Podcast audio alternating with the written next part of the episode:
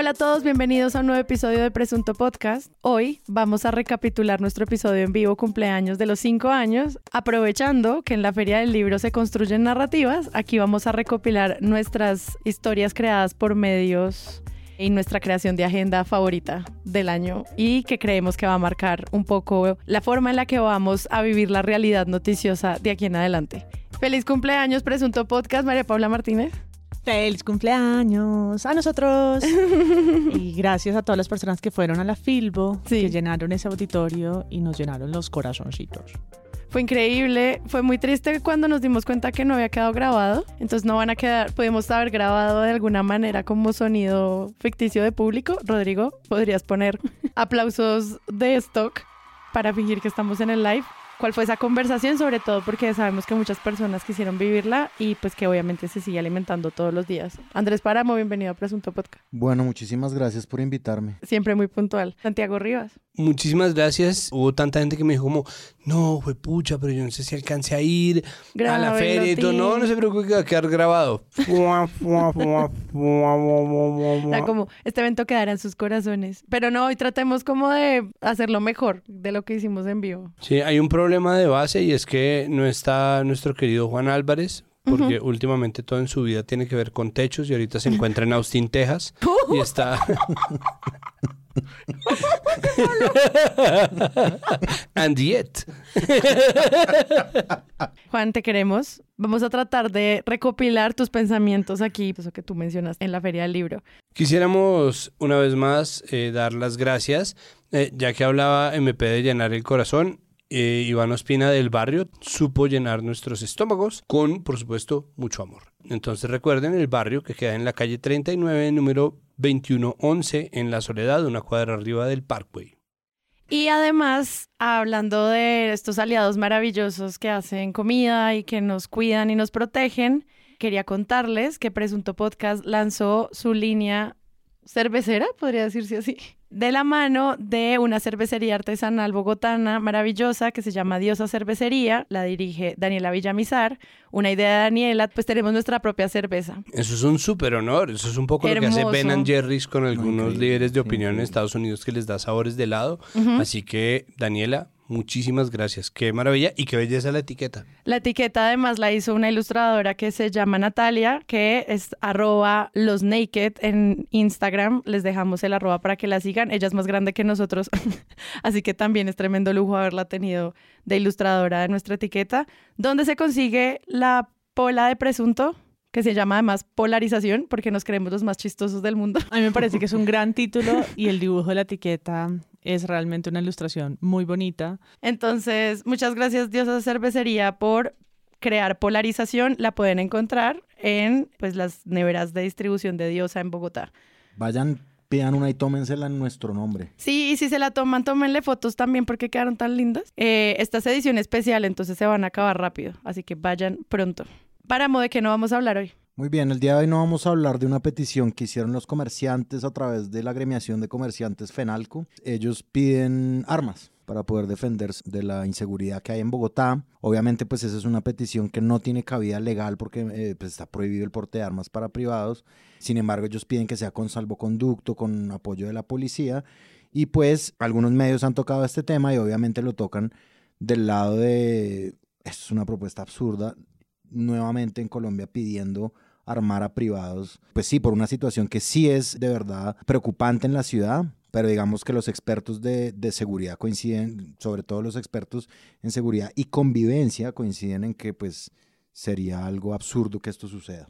Sí, les faltó pedir que vendieran armas en los supermercados, ¿no? Como completamente desconectados de los debates actuales y de pensar que comerciantes u otra agremiación les sean concedidos permisos para portar armas en el país en el que llevamos matándonos de la forma en la que nos matamos desde hace tantos años. Recuerden que la ley de seguridad ciudadana que fue pasada por el gobierno Duque en la última legislatura permitía que una persona que viera a otra entrando en un local comercial sin permiso, así no tuviera pruebas de ello, podía dispararle. O sea, como una película del viejo este, que le quitaba las- la jurisdicción especial a los pueblos indígenas y hacía que fuera más penalizable tener un arma blanca que un arma de fuego. María Paula, ¿de qué no vamos a hablar hoy? Hoy no vamos a hablar de lo que está pasando en Sumapaz, siendo esta una localidad y un ecosistema que es re importante para Bogotá, para el país y para el mundo. Y no estoy usando una frase de cajón. Es el páramo, uno de los páramos más grandes que hay. Abastece a Bogotá de agua.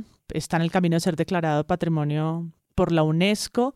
Además, acaba de ser establecido como zona de reserva campesina y es un espacio PEDET. Y ahí, en las últimas semanas, han aparecido unas alertas muy graves en panfletos que dicen haber mandado distintos grupos criminales que usan el nombre de las FARC ya desaparecida, pero que tuvo, pues, por supuesto, su peor consecuencia con la muerte reciente de un líder social. Así que, pues, la alcaldía dio unas declaraciones, fue al lugar, prometió un plan de seguridad, de garantías, y de alertas tempranas para la población que vive allí y lo que está pasando en específico con sus líderes sociales y culturales. Y pues importante es seguirle el rastro, no verlo como, no solamente desde esa lupa cultural y bonita de ese páramo de frailejones que a todos nos encanta ir y tomarnos la foto, sino como el lugar en donde se puede estar gestando algo en inseguridad que es determinante para lo que pasa en esa frontera de la ciudad. Santiago, ¿de qué no vamos a hablar hoy? No vamos a hablar hoy de el ataque que están sufriendo los derechos sexuales y reproductivos en Colombia por cuenta de tres avanzadas en el Congreso. Por un lado, la confusión en el debate en las comisiones económicas que retiró los derechos reproductivos de la parte de derechos sexuales y reproductivos correspondiente al Plan Nacional de Desarrollo, que como han de saber es la hoja de ruta del gasto público y el diseño estratégico del gobierno. Esto se hizo en medio de un debate donde una senadora liberal, entre gigantescas comillas, repartió unos fetos de plástico y proyectó un video mm. sobre el aborto. Este instrumento, el forceps de pólipo, para poder asir la cabeza. Este video perturbador en que se ven los procedimientos médicos para practicar abortos en los noventas fue exhibido por la senadora del Partido Liberal, Karina Espinosa, para posicionar su postura en contra de este procedimiento. Podemos percibir el grito escalofriante y silencioso en la cara de este niño. Mientras proyectaba el video, les repartía unos muñecos de plástico en forma, según ella, de fetos, donde se puede diferenciar la cara, brazos y piernas de un bebé. ¿Qué fue lo que quisimos hacer con el bebecito? Decir que desde Lo otro es un proyecto de ley que propone garantizar, sí, dejar, permitir, reglamentar la adopción desde el vientre que va en contra, obviamente, y no reconoce el derecho al aborto que tiene cualquier mujer, sea por la causal que sea, y un poco no deja el trato hecho cuando ya eh, o, ata a la mujer a, tener eh, o a llevar a término un embarazo cuando muy posiblemente no pueda. Esto, además, sumado a otro proyecto de ley del cual el único medio que yo he visto que habla fue eh, María Jimena Duzán en su podcast de a fondo, hablando sobre este proyecto que busca devolver la educación sexual a manos de los padres, ¿no? Entonces el proyecto se llama Los padres deciden y consiste en que los papás y las mamás, los papelitos y las mamitas son los que van a empezar a decidir cuál es la educación sexual que reciben sus hijos e hijas. Esto es sumamente peligroso porque para empezar deberían ser los papás los primeros en tener un par de clases de educación sexual que está reglamentada en este país desde el 94, es decir, no mucha gente ha tenido el acceso, sigue siendo un privilegio, sigue estando siempre en la cuerda floja, lo estuvo cuando Alejandro Ordóñez era procurador y el espejo de Estados Unidos muestra que en los estados ultraconservadores, en nombre de los llamados derechos de los padres de familia, se está buscando vetar en la enseñanza de muchas cosas desde la historia norteamericana hasta ciencias naturales, teoría de la evolución y educación sexual en nombre de eh, contener la supuesta ideología de género. Este es solamente el primer paso hacia una decadencia de la cual ya tenemos ejemplos. O sea, ni siquiera podríamos hacer un capítulo de esto porque no hay suficiente material sobre esto que está pasando. Causa Justa por el Aborto sacó un comunicado, una serie de comunicados, lo mismo Ilex Acción Jurídica, haciendo, pues, haciendo notar que esto en vez de avanzar parece que está retrocediendo. Y pues bueno, ese es el tema, no tema para mí.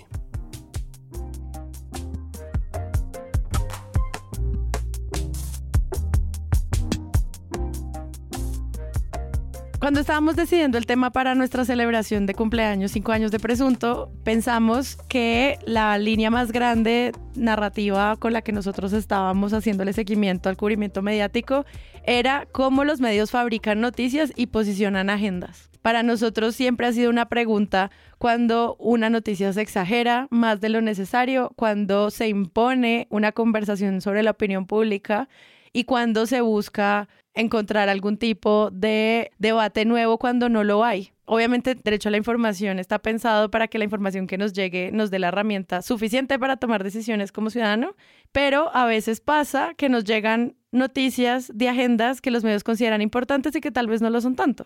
Teniendo en cuenta eso, pues a- vamos a desarrollar el episodio de hoy. Es un agendastre, es la, es la construcción, Ajá. es la razón por la que nos preguntamos ¿por qué estamos viendo esto? Sí, sí, sí. ¿O por qué estamos hablando de esto? ¿Es acaso una cortina de humo que esconde las verdaderas noticias? ¿Es una estrategia política que instrumentaliza los medios? ¿O son los medios los que, con sus intereses propios, quieren posicionar una agenda? Pues en este capítulo lo que vamos a hacer es ver que pueden venir de distintas maneras. Ajá. Como vienen empaquetados los agendastres. nosotros, y creo que esto es lo más triste de todo, llevamos ya muchos años como colombianes, llevamos casi toda una vida de historia de los medios sometidos a agendas porque los medios en Colombia, y esto es una cosa realmente global, pese a lo que se dice sobre la democracia el cuarto poder, son medios que han nacido de la mano de los poderosos, de los partidos políticos, de las familias, con la honrosa excepción de la familia Cano, pues de familias que están metidas en centros de poder político específico, sea esto local, regional, nacional, y también que estamos viviendo desde hace unos años en sistemas que son decidida y deliberadamente desinformativos. Y eso es lo que me parece más grave de todo. Y es no solamente estamos sometidos a agendas que vienen de una serie de intereses supralaborales, es decir, que están muy por encima del oficio de, de- de los medios, y que son además supraideológicas y muchas veces están puestas por intereses económicos. Estamos además sometidos a agendas del gobierno, de las oficinas de prensa, de las entidades, de los gremios, de los grupos económicos y también de periodistas que están buscando recabar un sitio de poder en medio de la conversación. Y en, este, en estas aguas es que creo que se mueve todo lo que pasa en este episodio. Y son infinitas las agendas porque yo también podría estar tratando de instalar una agenda desde presunto de que todos los medios son malos. Entonces, no es así. Y creo que estos ejemplos que escogemos buscan anular esa sensación de que todos los medios y todos los periodistas están en una confabulación para hacer eso, que a veces puede parecerlo, o a veces se mueve ese discurso en la opinión pública, sino que en realidad estamos viendo una serie de líneas narrativas que nos están tirando para podernos meter en ejes que nos permitan ver la noticia de ciertas maneras. Los ejemplos que revisamos tanto en el episodio en vivo de la Filbu y que vamos a revisar nuevamente hoy, cada uno atiende un aspecto distinto de- del oficio del periodismo en sí mismo. Incluso construcciones narrativas que, un ejemplo concreto que es el primero que vamos a ver, obedecen también a agendas del gobierno, ¿sí? Y que los medios replican eh, rápidamente, digamos, como ya, ya lo vamos a entrar a ver. Y hay otras que sí, evidentemente, por cierto tipo de interés nos imponen y además como que nos tratan como de engañar de una forma como muy inoficiosa, me parece a mí. Nuestro primer agendastre está relacionado a la reaparición en vida de Iván Mordisco frente a la opinión pública. ¡Es un milagro! Levántate, Iván Mordisco. Iván Mordisco de. Schrödinger. Alias Iván Mordisco, eh, supuestamente, presuntamente, fue abatido hace nueve meses y esto lo confirmaron los medios gracias a la rueda de prensa que se presentó directamente desde el Ministerio de Defensa. Teleantioquia, El Tiempo, muchos medios simplemente pues citan a la fuente y dicen Iván Mordisco confirma que murió en bombardeo en Caquetá. ¿Cuál es la primera narrativa de esto? Un éxito militar. Ocho meses después, en vísperas de nuestro cumpleaños, aparece vivo y la narrativa que nos podrían, que nos están imponiendo es y cómo dejan que semejante ampón Este, vaya a sí, firmar la vaya a paz. firmar la paz. Dos, Casi dicen, ¿y cómo permiten que esté vivo? ¿Cómo dejan que este señor se pasee como Pedro por su casa? eh, evaluemos eso. ¿Cómo vieron ustedes esas dos transiciones, María Paula?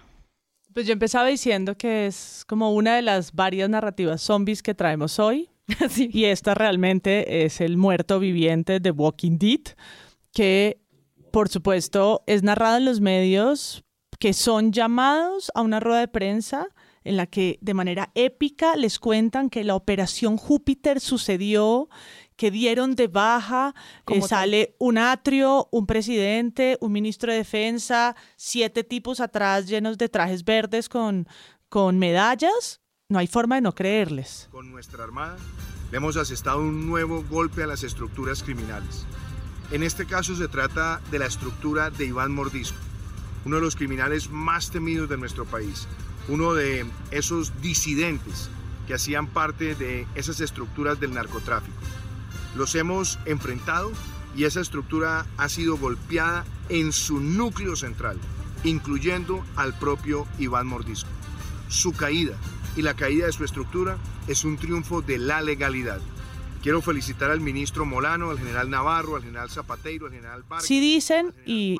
Noticias 1 recalca que el cuerpo no ha sido encontrado. Pero a ese detalle no llegan los medios o no pueden siquiera más que atender una noticia que es de interés público obvio y replicarla como se las están entregando su fuente militar, haciendo tal vez más o menos énfasis en los vacíos o en las preguntas que quedan, que es un ejercicio muy válido porque es el que, por ejemplo, terminó dando con la gran historia que ganó el Simón Bolívar de Vorágine, Cambio y el Espectador. Y es como escuchar una rueda de prensa militar llena de huecos y decidir ir al lugar y comprobar. No, no quedarse con esa versión.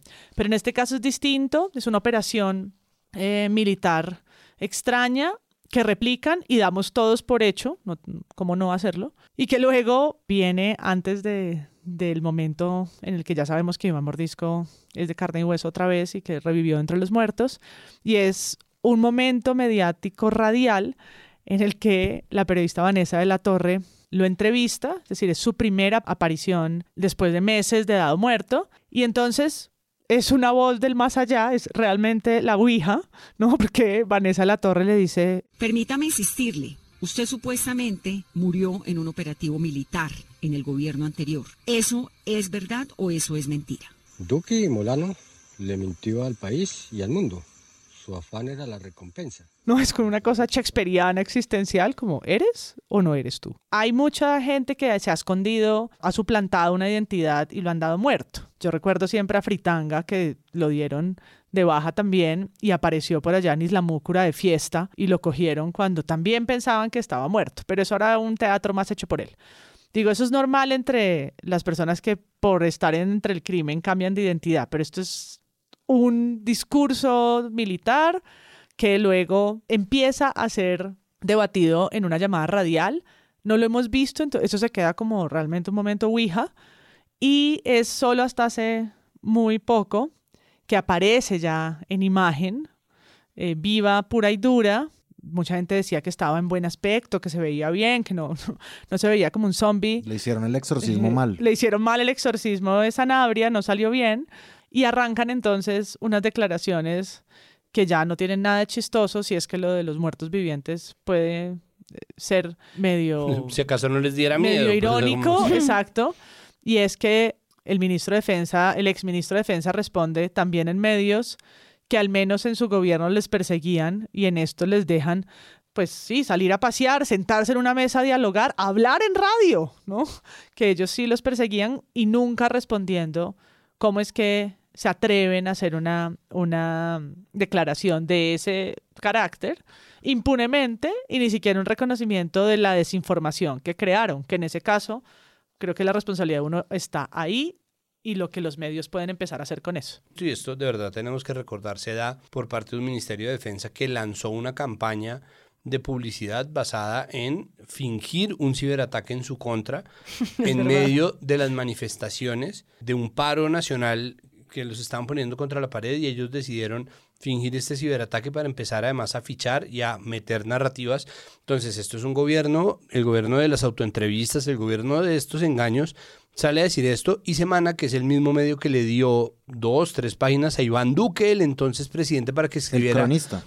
para que escribiera su crónica de cómo era que habían agarrado a Otoniel, si, si no estoy mal, que también fue una mentira o que fue al menos una desinformación porque dijeron que lo habían agarrado, Otoniel se haría muerto de la risa, eso se volvió un asunto, después alguien desde el otro lado del espectro político postea una imagen del cambuche de Otoniel, resulta que no es en realidad el cambuche de Otoniel, se empieza a mostrar la noticia y Otoniel sale a decir que todo eso estaba arreglado, o sea que la atrapada de él el gobierno de Duque dice que es todo lo contrario, que mentira, que él lo agarraron con las manos en la masa y que es un bandido y bla, y justo cuando el tipo está por empezar a pedir pista para la JEP y a soltar la lengua contando, tra, lo extradita. Chao, papá. ¿no?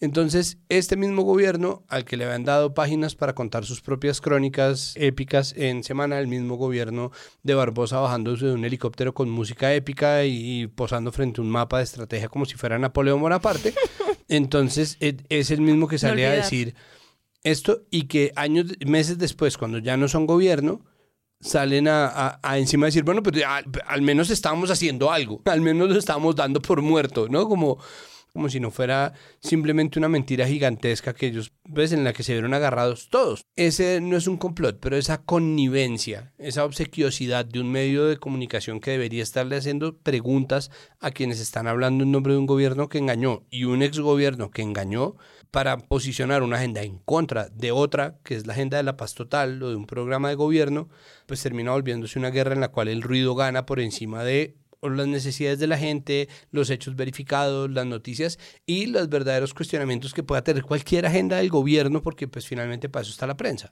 Bueno, Vicky Ávila le pregunta, bueno, pues que esto ustedes le dieron por muerto, pues eso nos dijeron. Si es como nos dijeron quién es, papi, el ministro de Defensa era- eras tú, weón. En primer lugar eso, en segundo lugar, yo creo que además Molano tiene una cosa y es que él dice, cagada, no estaba muerto, pero luego llegó el otro gobierno, ¿no? Como, es decir, como desalineándose de una cosa que entonces, cuando sucedió, sí fue de una grandilocuencia máxima, es decir, fue un discursazo impresionante de Diego Molano y luego el discurso planilla de Iván Duque, esos discursos de la derecha de dimos de baja. Ahora, yo creo que un país de medios de comunicación acostumbrados a cubrir un conflicto armado toda la vida, un conflicto armado además que da de baja a un montón de líderes guerrilleros, ¿no? Nosotros hemos vivido eso a lo largo de nuestras vidas no solo de líderes guerrilleros, sino también como de narcotraficantes. Por ejemplo, la muerte de Pablo Escobar, la muerte de Tiro Fijo, el- el- la muerte de Mono Jojoy, Alfonso Cano, etcétera. Pues sí, son como ese tipo de, de mismas cosas. Es como los militares nos explican que pasó esto y aquí sí no vale el presunto ni nada. Nosotros decimos confirmado, pues porque está confirmado. Eso proviene de un gobierno que es también, por ejemplo, el mismo gobierno que salió a celebrar el bombardeo en San Vicente del Caguán en el que cayó, como dice, como dice el lenguaje que toca usar, en, en el que cayó alias Guacho y luego se descubrió que en ese campamento había menores de edad. Sí, eso proviene de un mismo gobierno que con mucha grandilocuencia dice las noticias de las bajas en el conflicto armado de los grupos que está combatiendo y pues luego uno descubre que muchas de esas operaciones pues están manchadas por algo, ¿no? Y esta pues evidentemente estaba manchada por pues por la cosa más, en este caso sí es muy pintoresca y es, ah, no, eran indicios. Lo siento, había una gorra de él ahí en el campamento, pero pues, ok. Y sí, Noticias 1 fue como el primero que anunció la noticia diciendo, pero no hay cuerpo, ¿sí? Que luego lo de las recompensas por Iván Mordisco, pues también se volvió un tema, pues porque apareció vivo, ¿sí? Y entonces la plata de esas recompensas, ¿dónde está? Etcétera, etcétera.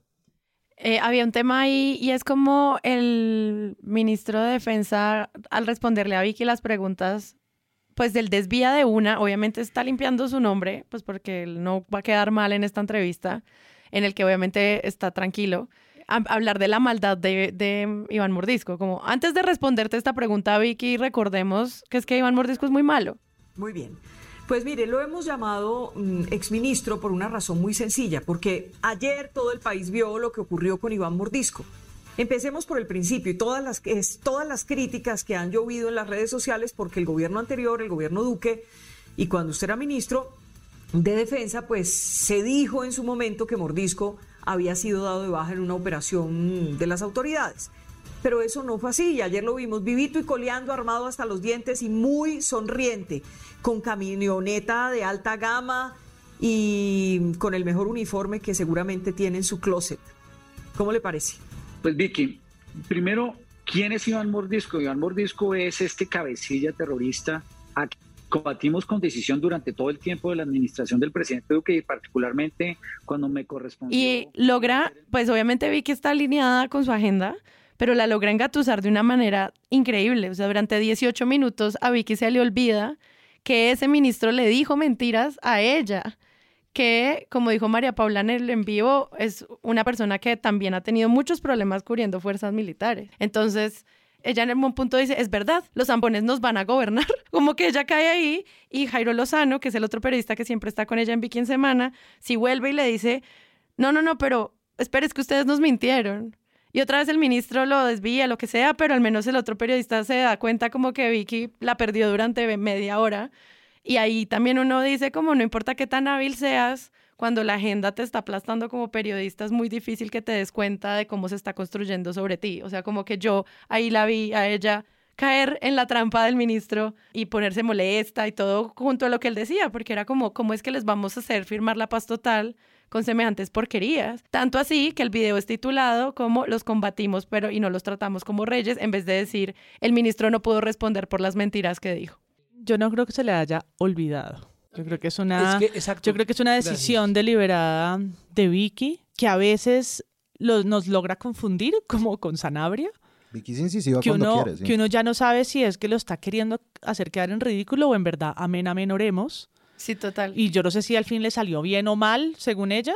Para mí bien, porque el señor ya no está en su cargo, pero sí, como que yo tengo la impresión que a veces su narrativa nos confunde, o lo, por lo menos el objetivo. Pero en esta es esa, ese olvido, ¿no? Olvido que realmente quiere decir que no quería hacerle esa pregunta, no se la hace deliberadamente como conductora del programa, porque ella no va a enfrentar al gobierno Duque como si iba a enfrentar al gobierno Petro, o si imagínense si fuera el ministro de Santos. No, pues lo acaba. Claro. Sí, pues es que eso, eso, es un- eso es tal cual un pecado de omisión, ¿no? Es, es exactamente quedarse callado cuando se sabe que debía haber hablado. Y creo que, que el asunto con Vicky ahí es que está atada por otra agenda. Y es que ella precisamente, y esto lo, lo- lo hemos hablado varias veces, tiene como fuente frecuente a militares a los cuales les pregunta ocultándoles su identidad, permitiéndoles de forma dadivosa hablar a sus anchas cuando no deberían, encubiertos por el anonimato. Todo esto para no decir que no tenemos pruebas de que se trate de, militares reales, ¿no? Pero pues la protección de fuentes simplemente hace que nosotros confiemos en que Vicky sí ha hablado con algunos militares y miembros de la fuerza pero los pública. militares me han dicho y no es como... Pero algunos militares me dicen que, que es que no quieren a Petro, que todos están descontentos, pero es que esto es una agenda además vieja, porque desde las elecciones, Vicky, cuando se veía que punteaba Petro en, en las elecciones y en la intención de voto, salió malestar en los cuarteles, que fue como respuesta a la pelea entre Zapatero y Petro. Zapateiro hace una serie de trinos, termina incurriendo en una participación en política, el gobierno Duque no hace nada para solucionar eso, no lo llama al orden de ningún tipo, ni lo llama a calificar servicios, no pasa nada. No hay investigación real ni resultados por parte de la Procuraduría de Margarita Cabello y una vez elegido Petro como presidente, Zapateiro renuncia. Recordemos el artículo de malestar en los cuarteles en el que hay un montón de fuentes anónimas del ejército entre balas y no sé qué. Arranca con citando el artículo de la Constitución que dice, tal artículo de la Constitución dice que los militares no pueden participar en política. Pero... y suácate, toma tu artículo entero de militares opinando en política. Sí, sí, sí, que les preguntan hasta por la... Falta que les pregunten como por la subida de las matrículas de los colegios de los niños. Pero es que además... fa- Casi faltó eso, ¿sí? No, pero es que además de verdad era como uno de nuestros héroes nos contesta desde el campo de batalla, Tú, en tú, donde tú. está ayudando a cruzar a un bus entero de colegio por un río desbordado en un puente que acaba de caer y dice, Vicky, estoy casi partiéndome una pierna en medio del cumplimiento del deber y yo sé que nos está prohibido a los militares, gloria al escudo, participar en todo lo que es como tal la política, pero... Pero eh, nos tiene muy preocupado que el señor Petro, el camarada, un un enemigo de la patria, ¿no? Como entonces empezamos lo mismo, como nos preocupa mucho y ahí la categoría empieza a confundir un montón de cosas que es el de ciudadanos preocupados, ¿no? Las agendas también se venden como preocupación, estamos súper preocupados por esto, ¿no? Como es que nos mintieron. Iván Mordisco está vivo. Estamos súper preocupados de que le estén dando trato preferencial a Iván Mordisco. Petro viene y va a nombrar de ministro de Defensa a un defensor de derechos. Estamos súper preocupados porque no quiere. Ah, no, entonces es lo mismo la, en Sanabria, general. Pero Petro sí quiere a la policía. Pero Petro, sí, sí, sí, sí. Que esta es la respuesta que dio, Sí, sí, sí. que convirtió a Juan en sanabrista. Es como, Ah, como- bueno, sí. Sí, Ah, no, él, él- me parece que el presidente Petro lo ha manejado bien, él se apoya mucho en la policía, él y yo hablamos todos los días, nos llamamos todos los días, mínimo, mínimo 10 de la noche estamos hablando los dos, ¿cómo estás, Henry? Y, y- y nosotros hablamos. Y entonces el man, no, como lo capté ahí, a diferencia de San Pedro, tres veces lo reafirma, no lo niega, ¿no? Como dice, no, Petro nos lleva en la buena y nosotros llevamos en la buena a Petro, no hay ningún problema. Chistosa. Y contrario a, a la de Molano que le dice, ah, bueno, lo dejaron vivo, listo. A este Sanabria sí le pregunta, y le pregunta, y le pregunta, pero de verdad no están bravos, señora, que no, que no. Y lo mismo sucede, me parece, con Roy Barreras, ¿no? En una entrevista que le hace a Roy Barreras, ¿usted votaría por Petro si se reelige? Y Roy muy inteligentemente le dice, yo no le voy a dar un titular para que titule, en caso de reelección, Roy no va a votar. Pero respóndame, pero respóndame, pero... Y Roy empieza a decirle que no, carajo. O sea, o sea le falta como, como sacarle un letrero. Entonces Vicky es insistente cuando quiere. Yo me fui a malestar en los cuarteles es porque creo que a Vicky la ata esa agenda. Es decir, ella tiene de fuente frecuente a, a militares, a estos militares hipotéticos anónimos. Ajá. Pero además de eso, pues esos son los mismos militares que le hablaron cuando lo de Putumayo, ¿no? Cuando eh, salieron a entre- desmentir, Desmentir el trabajo de corroboración periodística y forense, ¿no? Y después a decir que era la dictadura de la opinión, porque ellos sacaron un artículo de una sola fuente, que eran solo militares hablando de cómo había sido perfecta. Impecable. Perfecta sí. la operación, perfecta. Es una omisión, dice María Paula, o sea, yo añado, es una omisión atada por otra agenda, porque finalmente, y creo Como que... la gran agenda es malestar en los cuarteles. Pues eso es una agenda macro que tiene Vicky, pero me parece que el problema grande, que es lo que termina generando o reincidiendo en estos sistemas de desinformación, es que todo el mundo está tirando para su lado. El gobierno saca comunicados de prensa, no corrige periodistas por Twitter, ¿no? No trata de plantear agendas, sino trata de generar cambios, ¿no? Hace, usa el poder para una cosa. Y la prensa pregunta y hace control y observa y, e investiga, ¿no? En este caso, Vicky busca favorecer a Vicky y al grupo Gilinski, ¿no? Semana se hace barra a sí misma, el gobierno se hace barra a sí mismo, todo el mundo está jalando es para su lado. En esa lucha de intereses termina volviéndose una guerra de agendas porque están tratando de imponer quién habla de la agenda que impuso el otro. Y por eso todo el tiempo están votando tiritas de opinión, que es además el juego de los hashtags, ¿no? A ver cuál hashtag gana, ¿no? Ser un hipócrita es, reformar la salud es, la ministra tal es, esta persona es. Entonces, Vicky termina atada por su propia agenda porque ya no puede ceder, incluso si le parece que es horroroso que le hayan mentido, que yo lo dudo. Igual está cayendo atada por algo que pues la constriñe, ¿no? Y finalmente eso es la prueba de que esto es un sistema que está mal diseñado. En esa misma historia sobre cómo hay una superagenda de semana en relación a las fuerzas militares, en cómo estas no están acompañando al presidente, que no nos lo han logrado probar realmente, o sea, lo están construyendo todo el tiempo con un montón de noticias, pues lo de Mordisco les quedó perfecto, porque era algo que me acuerdo que tú mencionabas en el en vivo en torno a hablemos un rato de las armas. Hay una nota de revista Semana que se llama, además que yo decía en el envío que me gustó mucho, pero era para hacer reír al petable y lo logré. Pero la nota se llama Iván Mordisco llegó armado hasta los dientes y con un fusil que dispara 900 cartuchos por minuto. Ok, la nota digamos como que parece escrita de una manera muy extraña como a seis manos. Lo primero que me llama la atención es que eso al, al final tiene un asterisco, de esos asteriscos normales en los que advierte información basada en eh, una agencia de comunicación, en este caso es con información de Europa Press. En este caso, Indumil. Pero exacto, y, y lo- y las otras manos dónde están. Entonces yo veo como unas manos en donde dice, es de vital importancia destacar que este es un paso importante. Se refieren, obviamente el contexto reaparece este tipo, reaparece distinto, digamos, y reaparece además para dar información sobre las disidencias y cómo se van a sentar en una eventual mesa de diálogos, y cuándo se van a sentar en la mesa de diálogos. A continuación, el mismo artículo, estoy hablando de lo mismo, dice, es de vital importancia destacar que este es un paso importante. Yo me quedé pensando como, ok, listo, entonces es de vital importancia, ok, pero ¿por qué? Porque un artículo de semana dice esto. Tal vez se les fue la frase copiada de Europa Press, no lo sé, pero yo dije como, ¿por qué están diciendo esto? Si le van a dar un desarrollo con expertos, no sé, alguien que hable de por qué esto es importante, que igual las disidencias entonces negocien ahora con un nuevo gobierno una cosa que se llama la paz total, no hay nada. A lo que a continuación se vuelve semana un dossier de Indumil.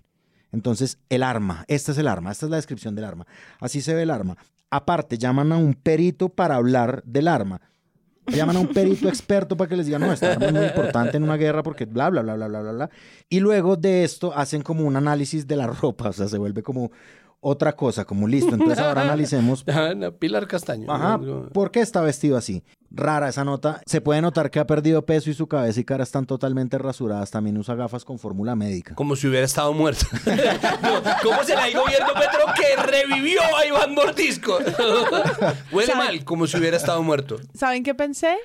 Que cuando, cuando fue el operativo de Otoniel, cuyo artículo escribió el mismo Iván Duque en Semana, jamás repararon sobre lo sonriente que estaba para ser capturado.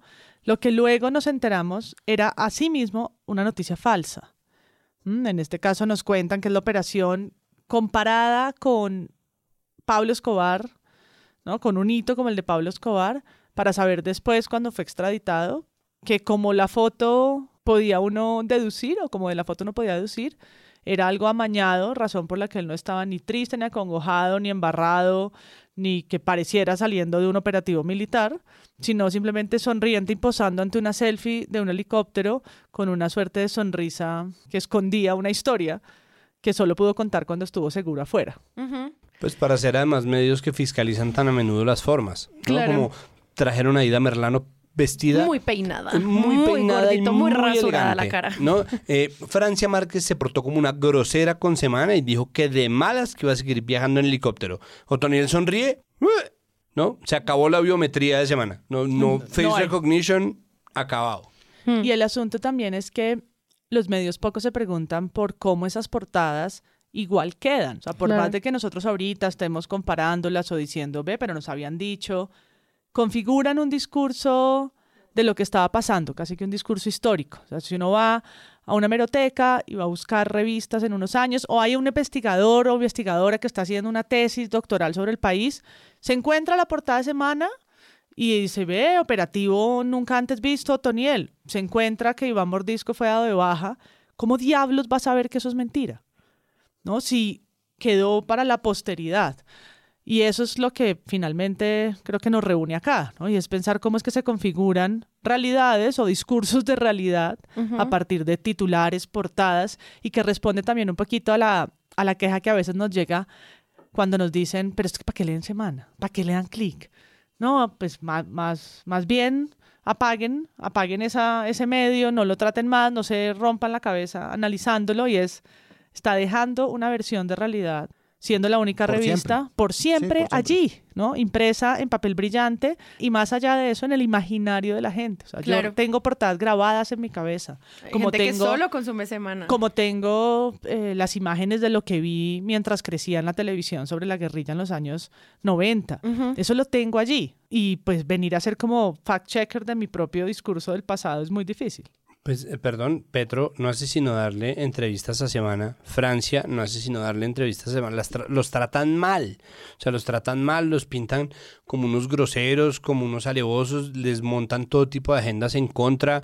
eh, le permiten a personas como María Fernanda Cabal mover también agenda y discurso en contra de ellos y aún así siguen ahí pegados hasta el punto que muchos de los medios pequeños, yo no sé si tendrán razón, pero muchos de los medios pequeños que siguen eh, o que siguieron a Petro, que le hicieron campaña, que pues tampoco es nada loable ni honroso, le están reclamando a Petro que no les da entrevistas a ellos. Entonces Petro le hace ghosting a sus propios eh, medios afectos en nombre de ir a darle entrevistas esta semana. Sale el bobo de Gustavo Bolívar vestido de smoking en la playa para una portada de semana, les da una entrevista de tres páginas. ¿Que por qué vemos semana? Bueno, pues porque ahí también está el gobierno, ahí metido tratando de jugar el juego de las agendas, tratando de jugar la guerra de la atención en detrimento de su propio electorado, porque finalmente están mandando un poco de gente también a leer semana y a confundirse con un contenido que es horrible, pero el que hay que mencionar porque es muy peligroso potencialmente.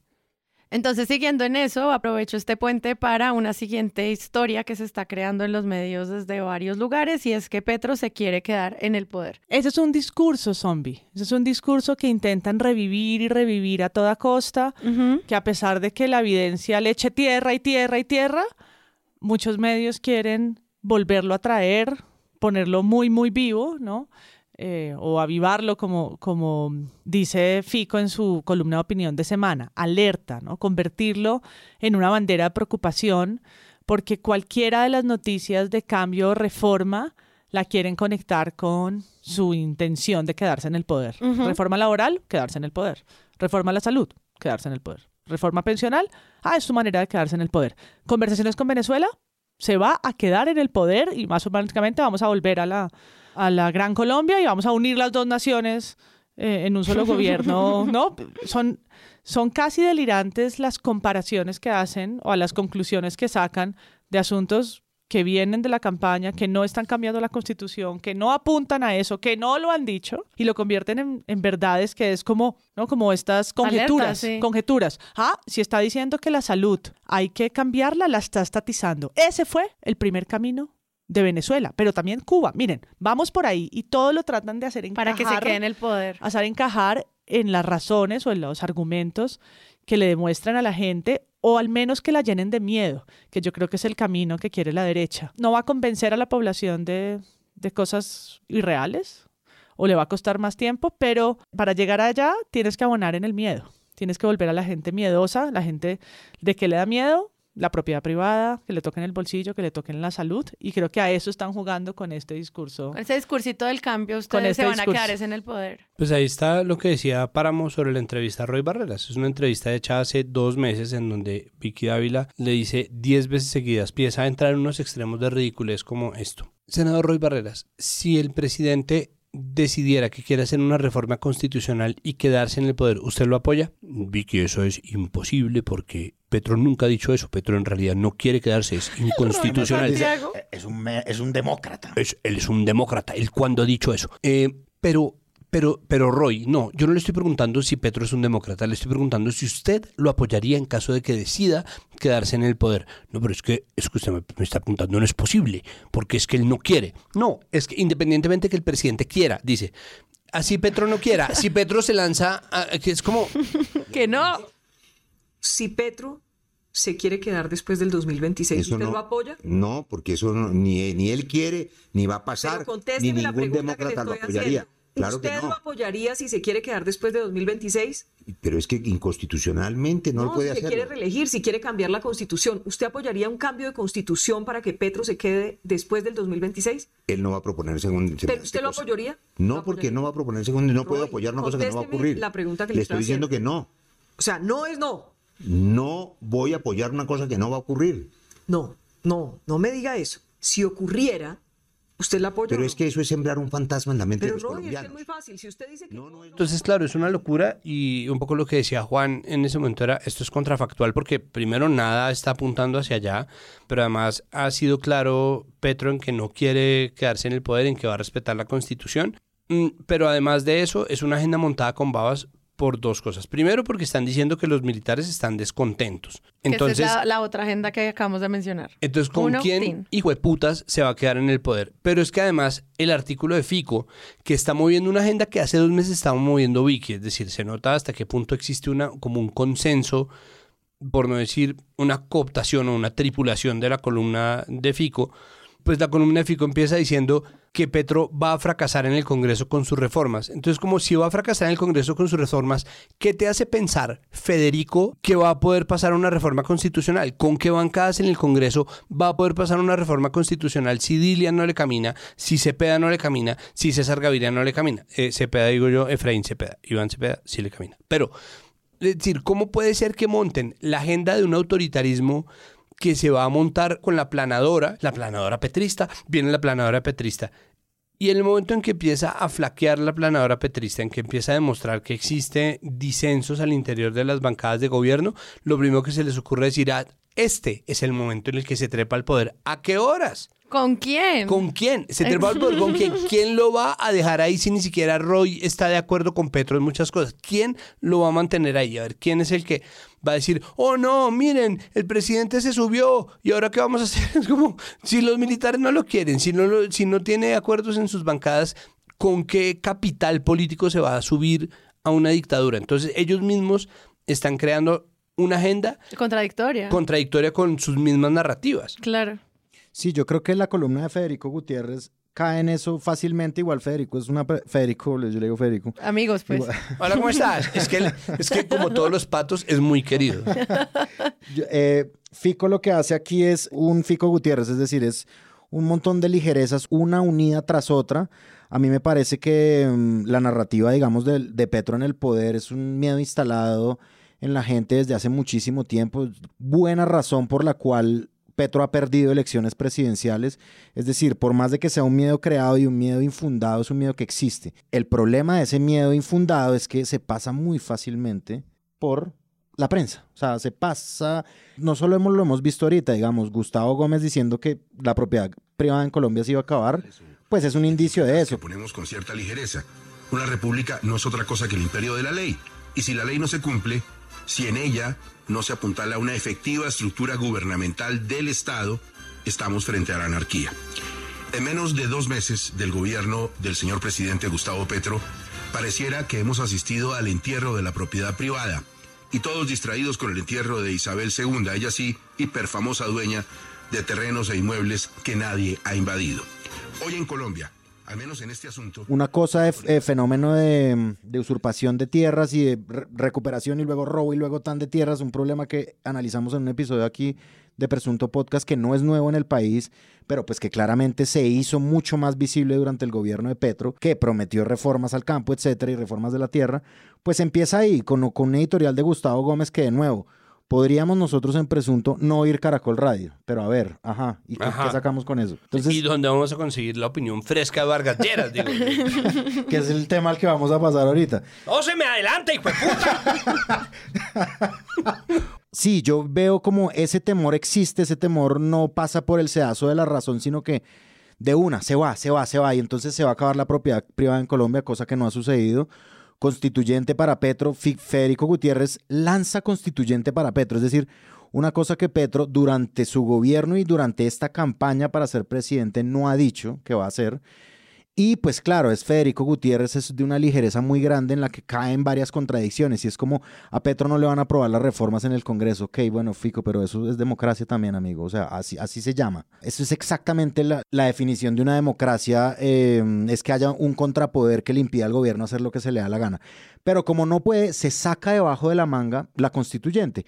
Obviamente la constituyente tiene un proceso democrático también y un proceso de apoyo también más aún cuando todas las entidades de control y bueno, en fin, todas las jueces y todas las cortes tienen este mismo temor. Es decir, esto no es un temor de la prensa, esto es un temor de una parte de la sociedad y de una parte de la política y de una parte de las instituciones que también controlan los designios del presidente Petro. Entonces, hacer eso es de una ligereza muy grande porque es como, no, votamos una constitución. ¿Cómo? ¿Cómo la vota Petro? O sea, eso se lo saca debajo de la manga Federico Gutiérrez y pues va de un lugar a otro con cifras y con cosas. Y a mí me parece que esa forma de escribir particular de él, pues sí, sin duda es muy efectista. De igual forma, esto sí es una cosa como de opinión también. Opinión puede ser disfrazada en forma de noticia, pero también opinión dicha fronteramente como opinión como esta. Hay que barrer mucha de esa basura para poder tener un poco una crítica más inteligente que sí podría haberla. Una cosa además ahí es que esa agenda está montada desde antes, o sea, desde las elecciones y desde las elecciones de 2018 y desde la alcaldía de Petro por una cosa que son finalmente tejidos blandos o hechos blandos que son el temperamento de Petro. Entonces, claro, yo sí me fijo en el temperamento de la gente para saber por quién voto y yo también estoy en desacuerdo con tener gente que es narcisista, pues a mí no me gustan los políticos, pero si estamos en esas, o sea, si sobre eso vamos a montar una agenda que nosotros queremos publicar, ¿no? Yo puedo pensar lo que a mí se me dé la gana de Petro, pero yo no voy a publicarlo como nada distinto de mi opinión pero montar una agenda supuestamente informativa sobre el hecho de que Petro es una persona autoritaria y narcisista. Díganme qué otro político no es narcisista ni autoritario. Iván Duque acaba de sacar sus obras completas. Ese bobo hace cuatro años... Ah, selectas. Todavía nos faltan las completas. Va a haber un tramo para eso. el libro para eso. Voy selecta. Entonces, el, el, man que se pintaba las canas hace cinco años en campaña ahora está sacando sus obras select, sacó como cinco libros durante su presidencia, se entrevistó a sí mismo, aprovechaba cada ocasión que tenía para hablar en inglés. Díganme qué hijo de puta político no es un narcisista insoportable como para que esa sea la materia argumental para decir, no, despejadas todas las dudas, va a haber reforma constitucional. Sí, no, ya, ya, es que... No, y además es que no estamos hablando de eso, más bien? Exacto. Y algo que ya también se siente muy forzado fue como este proyecto de opinión de César Augusto Londoño en el que además lo hace en modo TikTok con pantalla verde y fotos de Francia Márquez versus Verónica Alcocer. Bueno, si Petro no se queda en el poder, bueno, está bien, o sea, estamos exagerando, digamos que él no. Francia y Verónica sí. O sea, mano a mano hacia el máximo poder, vicepresidenta y primera dama, el duelo de pesos pesados, quién utilizará el Estado para llegar primero al poder. ¿En serio? Ser la primera presidenta de Colombia ya está marcado un duelo entre la vicepresidenta Francia Márquez y la primera dama Verónica Alcocer. La del Cauca utiliza bien su origen humilde, mientras la de Sucre aprovecha su relación con el presidente. La primera quiere vivir sabroso, dice que se merece los beneficios y pone a llorar a los que critican su helicóptero. La segunda nombra a amigas en altos cargos, se mete en el legislativo, presiona proyectos y ejerce funciones públicas. A las dos les gusta el poder, sin duda, lo ejercen y lo sueñan al máximo nivel. Francia, mujer mucho más Es como chistosísimo de César Augusto Londoño, con su típica pinta de César Augusto Londoño y su típico hablado de César Augusto Londoño con un montón de como imágenes. Man joven. Digamos, por ejemplo, un helicóptero le pasa por detrás, en fin. Y pues sí, esta es como una narrativa, la subnarrativa, es como lo que estabas diciendo ahorita tú, Sara, como pero preocupémonos también por dos figuras que él pone como equivalentes, igualitas. Francia Igual, Márquez mismo, igualita, sí. Verónica Alcocer igualita, igual, igualitas. Por las dos votamos, por ejemplo, o sea, una no es la primera dama, sino también votamos por ella, etcétera. Igualitas, igualitas. Sí, es lo- Verónica- exactamente igual, lo mismo. Verónica Alcocer paseándose por el Congreso en la reforma de la salud, igualita, idénticas las dos. Primero y segundo, yo me pregunto, César Augusto Londoño, bueno, yo sé que en el pulso de fútbol lo hace porque a veces me lo cruzo hablando de política, pero ahora tiene un espacio de política donde en Caracol también, igual que Vargas Lleras. Otro, sí. Todos. Otro, otro, Todo el otro. mundo tiene Todos ahí, todos. Hay espacio en Caracoles, está sobrando. Tienen ondas abiertas en, en, en, en Caracol. Con eso quiero pasar a nuestra última gran agenda, que es la oposición presidenciable. Pareciera que desde los medios de comunicación la única manera de hacer control y seguimiento al poder es si hay alguien en oposición a quien podamos entrevistar que opine distinto a lo que está ocurriendo. Hacerle seguimiento al gasto, no. Revisar las políticas públicas, no. Verificar si se está haciendo cumplimiento o no con las contrataciones, no. Mejor busquemos y saquémonos de la nada a alguien de oposición que hable mal del gobierno y ya, con eso les hacemos control. Este es un muerto viviente, otro que revive, Otro Zombie 2. Zombie 2 Mi que es, que es Vargas, que es es un Vargas Lleras. ¿no? que, se, que se rehúsa a sepultarse políticamente, que tiene mucho, tiene mucho capital. En la última campaña lo dimos por, por muerto electoralmente. Quemado es el nuevo serpa de las elecciones, pero que empieza con ventaja, porque en este país vivimos en, en en época electoral, empieza con ventaja a perfilarse como un tipo que sabe de todo, Todo. que tiene el país metido en la cabeza, al que se le puede preguntar por cualquier tema y convertirlo en titular de un medio. Germán Vargas Lleras, dos puntos, la reforma político era una jugada para arrodillar a todo el mundo, Caracol Radio. No ha venido sino cometiendo equivocaciones. Titular, Vargas Lleras sobre Alejandro Gaviria. Con la reforma laboral van a empezar a despedir los trabajadores. Dos puntos, Vargas Lleras. Es el oráculo, decía yo, el horóscopo político de Germán Vargas Lleras, al que le preguntan cada mañana por asuntos de agenda como si fueran los... De lo humano y lo divino. De lo humano y lo divino y de las agendas como si fueran los signos zodiacales para que él haga futurología que se convierte en hechos, ¿no? Porque no, no siempre lo ponen como opina Germán Vargas Lleras, dice que podría ser, ahí no usan el presunto que tan mal utilizan en otras cosas, porque estas sí son presunciones convertidas en titulares fácticos, ¿no? Esto, con la reforma laboral van a empezar a, a despedir a los trabajadores. ¿Cuándo? Mañana, en un mes, es lo que tú opinas, tienes evidencia sobre eso, estás hablando de un informe que sacaron sobre el desempleo proyectado, porque tendría que ser futuro. Acá ¿no? dice, con la presentación del borrador de la reforma, mucho se especula. Es como, entonces Ah, si era un hecho o no, o sea, que- definan. Que Gracias, además Farid. lo- convierten a Vargas Lleras en periodista y Vargas Lleras como periodista hace lo que muchos están haciendo desde muchas salas de redacción, que es hablar de las reformas que propone el gobierno Petro como si ya estuvieran instaladas. Con la reforma de la salud se acaban las EPS, como déjalos que voten, porque en este momento seguimos teniendo EPS, ¿no? Como, y eso es una desinformación que puede estar inscrita o se puede vender como un defecto estilístico, pero que lo que está haciendo es poner a la gente con los pelos de punta a vivir en la incertidumbre. Entonces, ahora, ¿qué sistema tenemos? ¿No? Y esa zozobra, esa zozobra es desinformación en estado puro porque es obviamente una mina que está ahí para, para poner a la gente al servicio de cualquier noticia falsa que quieran vender. Esto es una agenda que nació desde hace mucho rato, pero que nace específicamente para el gobierno Petro, que no parecía tener una oposición consolidada por muchas razones, ¿no? Porque el duquismo fue la decadencia y muerte del uribismo como un movimiento político que está ahorita fragmentado como si fuera la izquierda. Eso es chistoso. Y porque Uribe se reúne con Petro al otro Por- día. Uribe se reúne con Petro, María Fernanda Cabal se reúne con Petro, eh, Vargas Lleras se reúne con Petro. Petro empieza a llamar a toda la gente que, que es potencialmente su oposición, pues que hace parte de, de las banca- de las bancadas que no van a estar con Petro cuando decida finalmente instalarse en la dictadura del poder.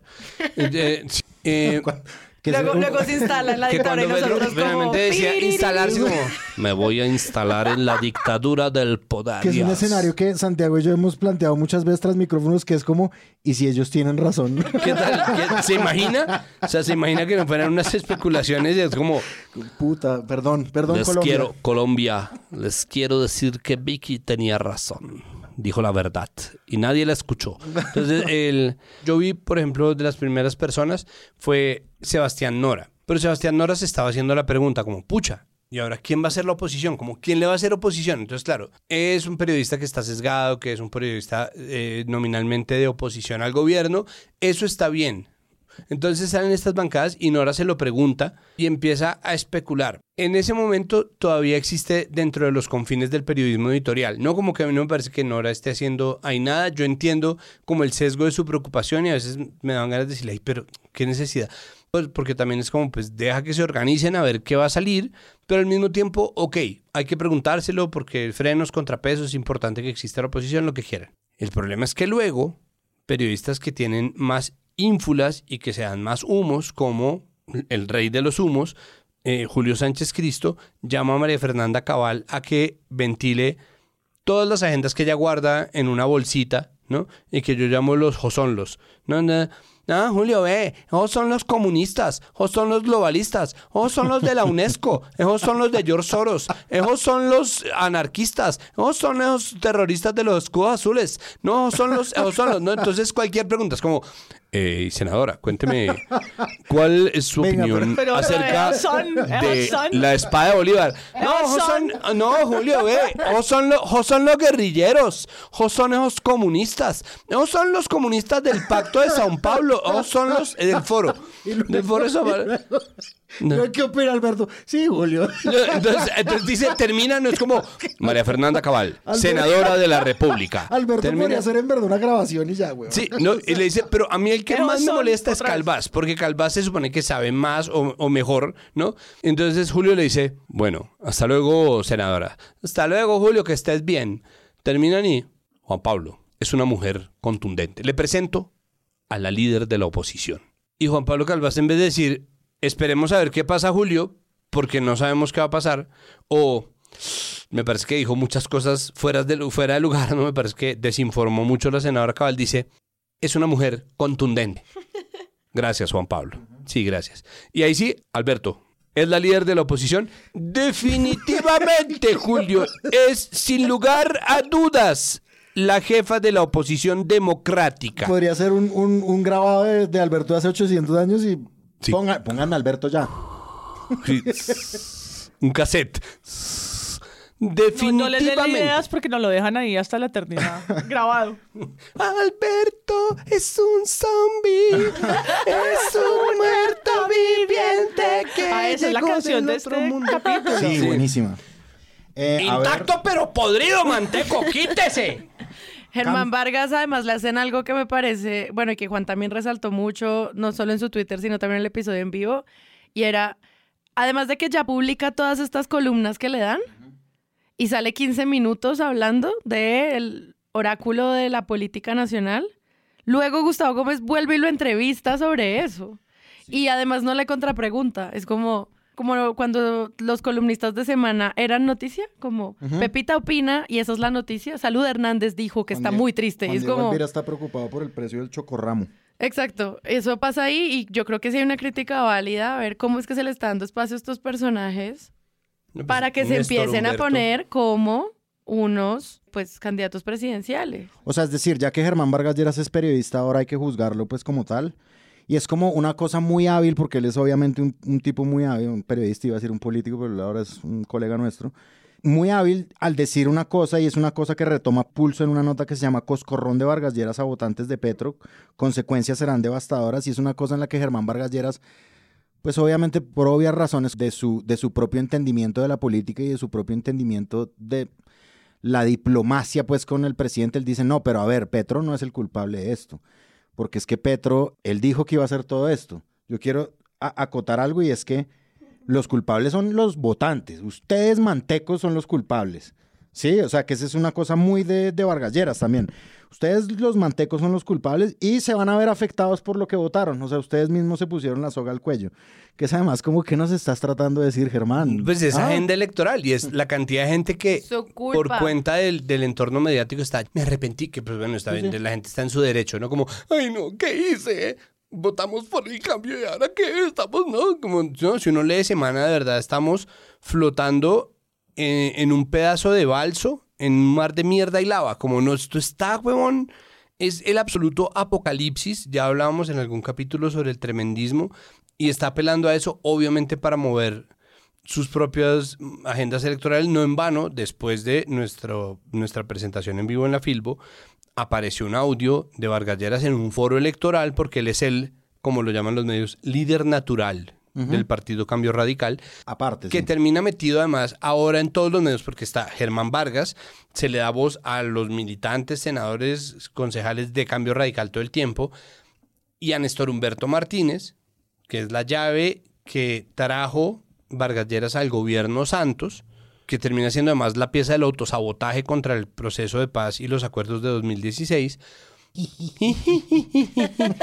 que empiezan a llevarlo a la W, donde desde hace mucho tiempo Carlos Cortés denunció que se lo tenía con alfombra roja, eh, gente que le daba uvas en su trono y alguien que lo abanicaba con la hoja de una palma, ¿no? Porque ahí lo tienen desde hace rato entronizado y lo están empezando a poner de editorialista otra vez, a llamarlo para que hable de lo divino y lo humano. Entonces ahí está María Fernanda Cabal, que está en Semana y en la W, y en la W redoblan y meten a Néstor Humberto a hablar, mientras que Vargas Lleras habla en Caracol Radio y los tienen de editorialistas. Pero entonces Vargas Lleras está en una cosa, en un evento electoral de cambio radical y empieza a hablar precisamente de eso, ¿no? De la reforma a la salud, si eso se vota, eso es un desastre. Tenemos que ver cómo convencemos a esa mona, ¿no? Para hablar de Dilian Francisca Toro, líder natural de el partido de la U, pues que termina metida también como una pieza clave en la decisión de esto, porque maneja una de las bancadas mayoritarias del Congreso. es una movida electoral. Es decir, están tratando de entronizar una oposición.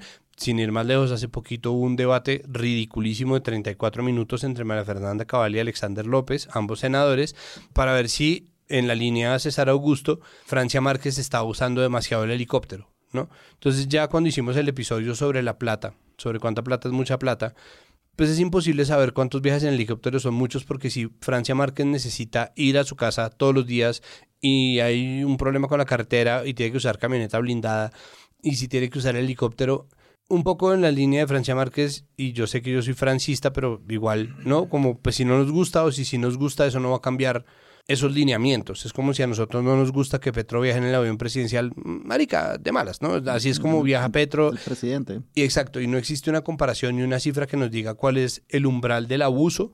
Entonces no existe la línea del demasiado, no sabemos cómo es, solamente lo está diciendo María Fernanda Cabal, que lo que está haciendo es aprovechar que este país es un país muy racista para hacerle control a una mujer negra contra la cual sí puede mover todo este tipo de agendas porque a la gente le parece indignante.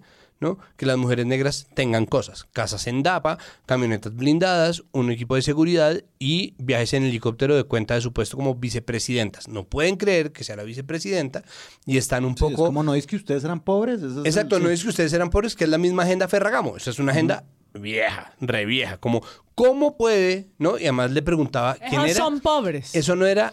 Esos son pobres. Sí, Julio, los esos son pobres. los, esos son los pobres levantados.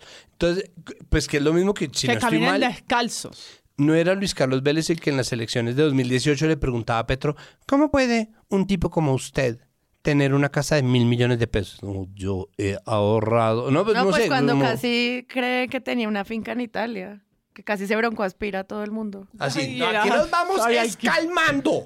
Y además que Luis Carlos Vélez, mientras hacía esa entrevista Más con bravo, Petro, estaba muy bravo. una entrevista bravísimo con Petro de esas elecciones contra Duque, Mientras tanto, ¿cuál es esta canción? Sweet Shallow Mind, bravo, bravo, con Duque. O sea, Increíble, ¿cómo le gusta el rockcito?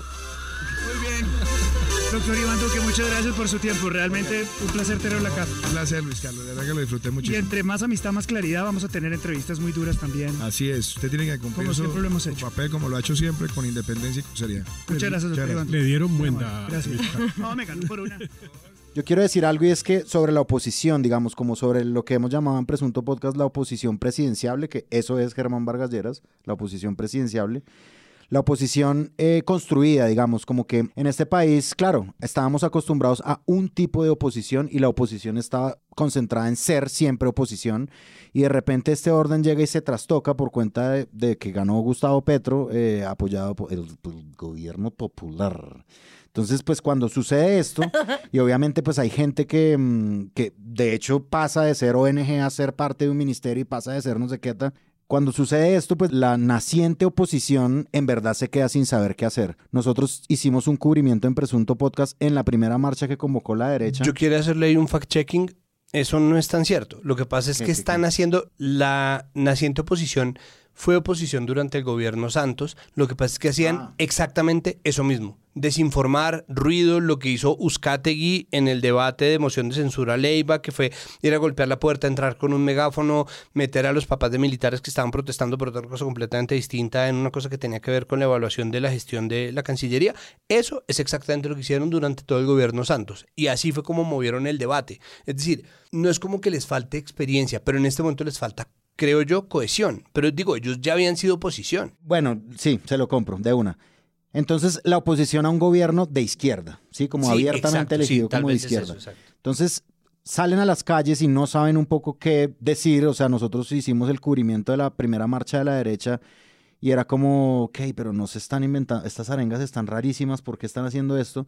No tienen ni idea qué es marchar. No tienen ni idea qué es marchar, un poco como que, digamos, pues, sí, bueno, yo estaba siendo muy eh, como eh, sin matices en esto. Obviamente habían hecho la gran marcha de un millón de colombianos contra las FARC, etcétera.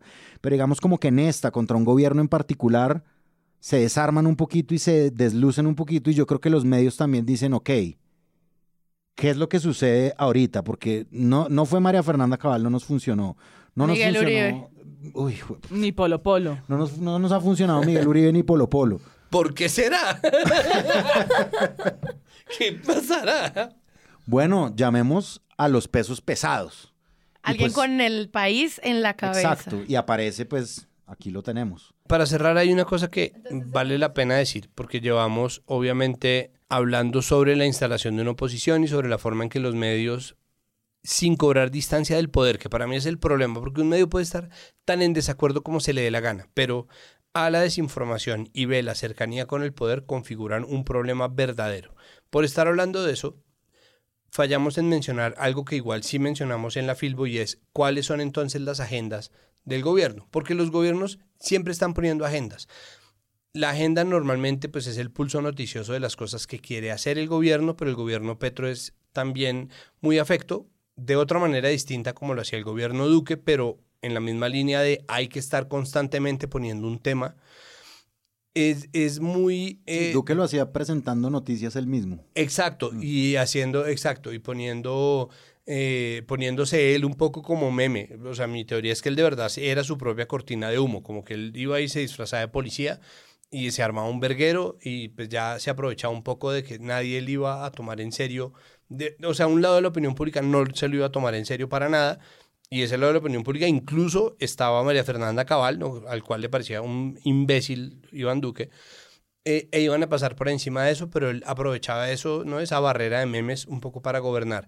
Petro todo el tiempo está poniendo agenda, está mandando cosas simbólicas, mandando mensajes crípticos, haciendo discursos durísimos, tratando de posicionarse, siendo líder regional acá, empujando las reformas una y otra vez, ¿no? Entonces Petro tiene esa agenda. Y en medio de eso, y como no tiene los medios a su favor, y los medios a su favor son verdaderamente pequeños, y están muchos de ellos además ahorita pues paralizados por el conflicto de interés, pues el, medio de, de, Holman Morris, el tercer canal, y son medios que han dejado de sonar pues porque pasaron a ser los medios gobiernistas, pero son medios además muy pequeños en poder, sí tiene una agenda en donde constantemente está contraponiendo la gente versus las élites. Y las élites incluyen a los medios, lo cual no es infundado, pero al mismo tiempo es irresponsable en términos de lo que eso supone en, pues en, la gestión de una democracia que acepte a los medios y que acepte la crítica y, la, y la, la, investigación de los medios o el cuestionamiento por parte de los medios. Y la silla vacía saca un artículo que dice que a falta de, de agenda o a falta de, ¿no? Que, que, la agenda de Petro está en, en, echarle la culpa de todos los medios de comunicación. Y ahí me parece que se les va un poco de madre la línea, porque me parece que la cogen por un lado correcto, pero después se van a la mierda, empiezan a hablar del marxismo y de cómo las tácticas marxistas, que no, Petro no es marxista, pero las tácticas marxistas, ¿no? Que es una, una versión de centro de, pues no importa si Petro quiere o no, si Petro se lanza para un segundo término, ¿no? Es como, no, pues Petro así como tal no es marxista, pero pues ya el marxismo que parece gustarle tanto a Petro, ¿no? Es como, eh, entonces él eh, dice que los medios esto y aquello, entonces parte de un hecho que es real, pero termina contando una verdad a medias y es, sí, Petro corrige periodistas, lo hemos dicho 700 veces acá, ¿no? Incluso montan desde el petrismo una agenda ridícula de victimización, como entonces todo el mundo se puede defender menos el presidente, es como para eso tiene un hijo de puta oficina de prensa, saquen comunicados, como todo el mundo, ¿no? Como saquen comunicados, así sean ridículos. Así hagan tengan, videos de sí mismos, autoentrevístense, lo que sea. Lo que sea, pero digo, hagan un cuerpo de contenidos si lo que quieren es salir a mostrar las vainas, tienen rendiciones de cuentas, hay un montón de mecanismos a la mano que no interfieren con el trabajo del periodismo y en cambio el poder presidencial sí. Puede que sea un, presidente sin medios a, su, a, la mano o sin medios de su lado, puede que sea un presidente sin gremios de su lado, pero es un tipo que tiene el puesto de mayor poder en la política colombiana y tiene que mamarse que los medios lo cuestionen. Entonces, esa me parece que termina siendo la agenda de es que no, nos están bloqueando, ¿no? Entonces, eso no da para hacer una reforma constituyente, eso no da para nada distinto de este es el contexto y el terreno, ¿no? Este es el campo de batalla en el que tiene que, que, discurrir el gobierno Petro, pero lo está convirtiendo en una narrativa que también busca obviamente aprovechar ciertos réditos electorales y poner a la gente del lado de las reformas. Si eso funciona o no, ya veremos, pero eso es un poco la cosa. Entonces, me gustaría cerrar simplemente con cuáles son entonces las agendas gubernamentales, porque obviamente las hay. Y yo creo que esas agendas son muy claras en este gobierno. Si uno mira hacia atrás, Duque tampoco era un tipo fácil de cubrir porque su propio proyecto político era explicado con un vaso de agua y un vaso de jugo de naranja. Aquí hay unos temas complejos pasando para, en paralelo en apenas los primeros meses, bueno, ya no son los primeros, ya vamos por encima del, del mes 6, pero de cambios estructurales. Entonces la narrativa del gobierno nos puede gustar o no, pero no podemos decir que no sabemos cuál es, ¿no? Ni, ni qué están haciendo, ni para dónde van, partida locos. Son clarísimos, coherentes con una propuesta de gobierno que se hizo en campaña y que se están discutiendo en el ejercicio democrático en el que se modifican, se ajustan, se votan, pierden, ganan, pasan o no pasan. Por el contrario, la narrativa de la oposición es muy pobre, tan pobre que hasta ahora encuentra una voz que tampoco es que, creo yo, en el Putumayo sepan que Germán Vargas Lleras está hablando todos los días en Caracol. Sigue siendo centralista, eh, bogotana, de medio mainstream, ¿no? Todavía no hay una... Vargas Lleras. Todavía no hay una fuerte y creo que es interesante pensar cómo se va a terminar de configurar la relación de Petro con los medios de comunicación. Porque si bien ha sido un presidente que ha dado entrevistas largas, críticas, de bombardeo a su figura, a su discurso, a su pasado guerrillero, etcétera, desde el principio, está curtido en, en responder. En gobierno también ha dado espacios grandes en distintos medios, no tiene una gran relación con, con el ecosistema. ¿sí? Se ha dedicado a criticarlos, a corregirlos, a hacerles fact-checking, a hacerles corrección de estilo, a comentarles y señalarlos en un país en el que han matado a más de 160 periodistas. Eso supone de entrada un riesgo, lo que no quiero decir que sea un ejercicio infalible y todos esos titulares y esas noticias estén bien enfocados. Y tampoco creo que es que entonces haya puesto toda su atención en los medios como si ahí fueran, fueran sus grandes opositores del gobierno. Yo no creo que Petro considera a los medios grandes opositores. Siento que es crítico a la forma en la que eh, lo han registrado históricamente. Yo también comparto esa idea. Lo que sí es que pues, en el ejercicio ya de ser gobierno, señalar errores es hacer un eco de desconfianza que en un país como este puede ser además muy inseguro y muy peligroso para quienes están en ese oficio, sobre todo no nosotros que estamos acá sentados en Bogotá, sino para quienes están en lugares mucho más vulnerables. Entonces creo que para adelante pensar si es este personaje otro, cómo realmente cuando avance más el tiempo y la oposición tal vez esté más armada, los medios, Petro y la oposición son como un triángulo ahí de Santísima Trinidad que revisaremos acá. Petro siempre ha sido como un esclavo de las narrativas, obviamente, como es un gobierno de discursos también, y, y yo creo que Petro ha sido históricamente un personaje de esa raigambre, o sea, a mí no me parece muy distinto, obviamente con guardadas las proporciones del paso del tiempo y también de la ocupación de un cargo, pero Petro de alcalde también era muy, muy así, muy como de las narrativas y lo, que se, y lo que se puede hacer y lo que se tiene que hacer y lo que se debe decir y lo que no se debe decir. Hay videos compilatorios de las peinadas de Petro a los medios. A mí me parece que en un ejercicio como de, desde un tipo de funcionario como un senador que interlocuta con los medios o de un candidato que es puesto en la palestra pública de una manera mucho más inclinada en su contra, como lo fue Petro con muchos medios cuando fue candidato varias veces a las varias cosas que se ha lanzado, pues claramente a él le quedó el dejo de, un, de una respuesta posible que él obviamente tiene que entender que es el presidente de la República ahora. Y cuando es el presidente en ese rol de coger un lápiz rojo y empezar a decir esto no es, esto no es, esto no es. Mientes. Sobre todo cuando tiene, pues es que además no puede venderse como víctima, él es el presidente. Exacto, Nadie de malas. Eso es una responsabilidad nueva. Lo dijo Spiderman, ¿no? A mucho poder viene mucha responsabilidad. Y él tiene una responsabilidad enorme que viene también con sus miles de seguidores, con millones de seguidores que están dispuestos a ir a linchar al periodista que sea. Yo me ¿cuál es Spiderman? tu cerebro como cucu. Citando. No, y algo que mencionamos en el envío que a mí me llamó muchísimo la atención y fue el primer encuentro nacional de medios alternativos comunitarios y digitales que se llevó a cabo en el Centro Nacional de las Artes que ya se inauguró en Bogotá y al que pues participó muchísima gente, o sea, se llenó, tuvo una agenda completa de conversatorios sobre estrategias de conectividad, asociatividad de cultura digital, rutas de inclusión, estrategias de logros y dificultades de los medios alternativos en Colombia. Yo como que todas estas categorías no las entiendo muy bien, aun cuando trabajo en Sembra Media que trata de mapear estos medios y me preguntaba cómo era la apertura de un espacio de participación, encuentro diferentes formas de comunicación, como ellos lo dicen, desde la presidencia. Porque ahí hay una relación que hay que empezar a evaluar. Ya había pasado en Ecuador con Rafael Correa y los medios comunitarios y alternativos. Y acá cuando uno empieza a ver estos programas y la introducción del proyecto es, vamos a hablar de la lucha contra la desinformación y cuál es el lugar que estos medios ofrecen y cuál es la perspectiva diferente que ofrecen. Es como si ellos la ofrecen porque son independientes qué significa cuando están en estos talleres de la presidencia. Chévere, igual que se encuentren y se generen redes entre estos periodistas, es súper necesario y todo esto que pasa como frente a estos medios pequeños de todas las regiones es fundamental, pero a mí sí me deja con una pregunta sobre por qué estás haciendo esto.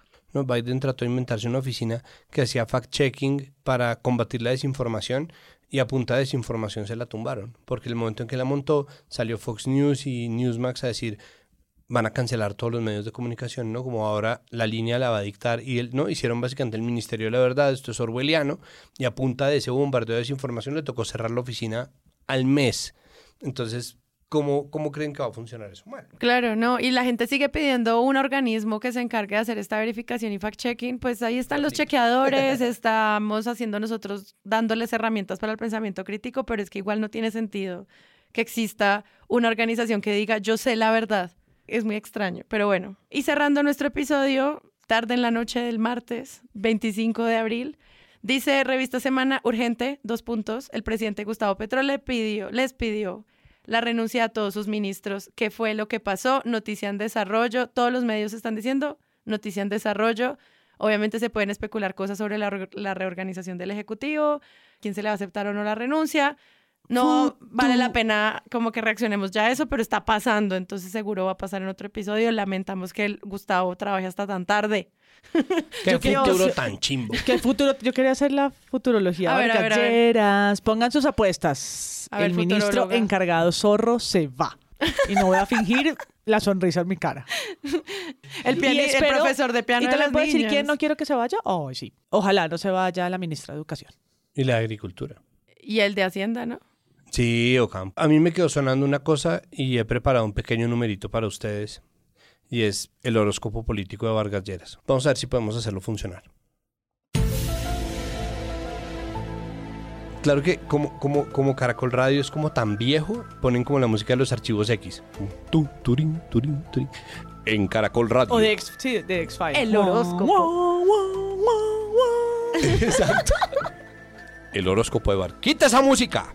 Aries, ¿qué me mira, manteco? ¿Muy bravito? A ver, majadero, quítese que la tarima es mía. Tauro, adelgase, babascaidas, deje de ser tan majadero, suelte esa pizza. Géminis, no mienta, hipócrita. ¡Qué ideas tan chimbas! Cáncer, deje el drama ridículo. No me abrace, no me toque. Quiere que... le- Leo, peínese hippie. Deje de ser tan farolo, no sea ridículo. ¿Quiere que salga en el afiche con usted o no? Virgo, despeínese, nerd. ¿Qué es esa pose? Ay, no, tan perfecto, ridículo. Vaya y hable con Char. Libra, ¿ya se decidió o va a seguir de independiente? La vida no es justa, maricón. Escorpio, usted lo que es es un chisgarabís. Quítese ese delineador de los ojos y deje de llorar. Ay, no, poeta maldito. O no, seamos tan ridículos, pues. Yo soy un tipo chapado al antiguo Sagitario. Otra vez de fiesta, ahora me va a decir, huevón, que no sabe cómo se corta una borrachera, pues. ¿Quiere que le muestre? Capricornio, deje de ser tan chichipato. Financia el partido, huevón. Acuario, manteco, por enésima vez. Yo fumo cuando y donde se me dé la gana. Si Gustavo me dejó, usted me deja, hijo de puta. Y Piscis, deje de llorar. Ahora me va a decir que ese perrito era suyo, pues le compro otro, maricón. Velas Y esto rojas. fue el Muchas horóscopo. velas de Velas rojas, velas rojas, muchas velas rojas para todos ustedes, mantecos ridículos, porque Petro los va a dejar sin luz. Pobres. Con la reforma a la salud. Y luego entrevista con él. Y luego, exacto, Pero ¿cómo hizo el horóscopo? ¿Usted cuándo aprendió de astrología, doctor Vargas? Lleras? conexión astral. Mono- monólogo de Caracol.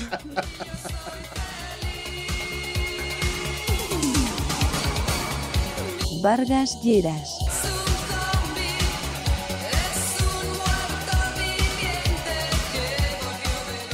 Si les gustó este episodio y quieren apoyar este podcast, los invitamos a que lo compartan en todas sus redes sociales.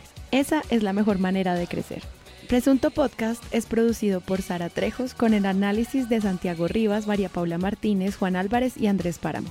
La postproducción la hacemos Rodrigo Rodríguez del Oro Podcast y yo. Nuestra asistente de producción es Paula Villán de Sillón Estudios. Les invitamos que visiten presuntopodcast.com donde pueden ser donantes y parte de la membresía de Presunto. Con su ayuda podremos financiar este proyecto y diseñar mejoras para ser sostenibles y salir cada semana. Al mismo tiempo, en la misma página pueden encontrar el ingreso a nuestra comunidad de Discord, que si no saben qué es, imaginen un super chat donde cada tema tiene su propio canal, desde una selección de memes y titulastres, pero también canales de crítica de medios sobre periodismo de género, internacional, ciencia, político, cultural y chequeos. Todo esto alimentado por la misma comunidad. También pueden escucharnos en nuestro canal de YouTube y en todas las plataformas de podcast. En algunas de esas plataformas nos pueden dejar calificaciones y comentarios. Eso siempre ayuda a que otras personas nos encuentren.